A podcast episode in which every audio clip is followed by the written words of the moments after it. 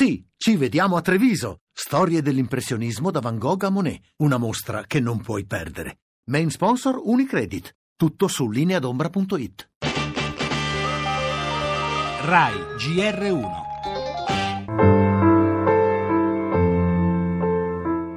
Dolore e smarrimento a Berlino dopo l'attentato al mercatino di Natale costato la vita a 12 persone, tra i numerosi dispersi una trentunenne italiana.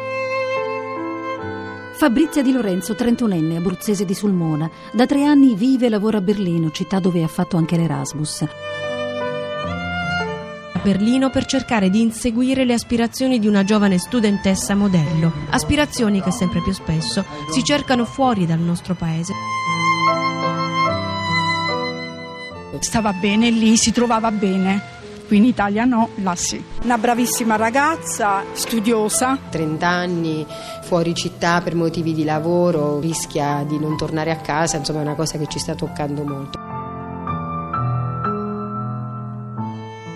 Lei ha una qualche ambizione? Ma E allora vada via. Se ne vada dall'Italia. Lasci l'Italia finché è in tempo. Cosa vuol fare il chirurgo?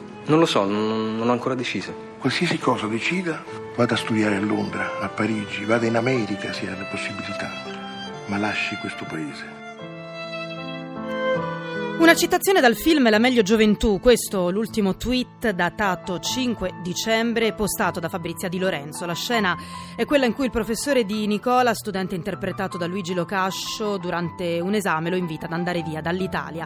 Proprio ciò che aveva fatto lei, Fabrizia, trasferendosi a Berlino. L'avventura di lasciare casa, amici, affetti per aprirsi alla speranza di un mondo integrato e senza frontiere. Partire pieni di fiducia, di ottimismo. Prima di Fabrizia, Valeria Solesin la ricercatrice italiana uccisa nell'attentato del Bataclan a Parigi.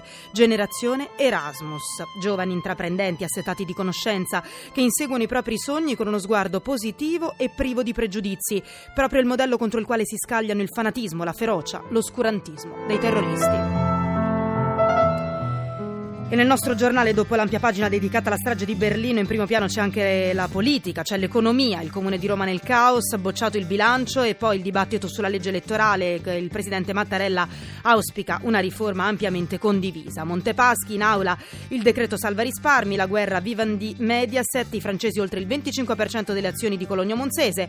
Parte poi la nuova app Rai Play, la rivoluzione della TV, in cantiere anche quella per la radio, infine lo sport calcio la Supercoppa e il campionato.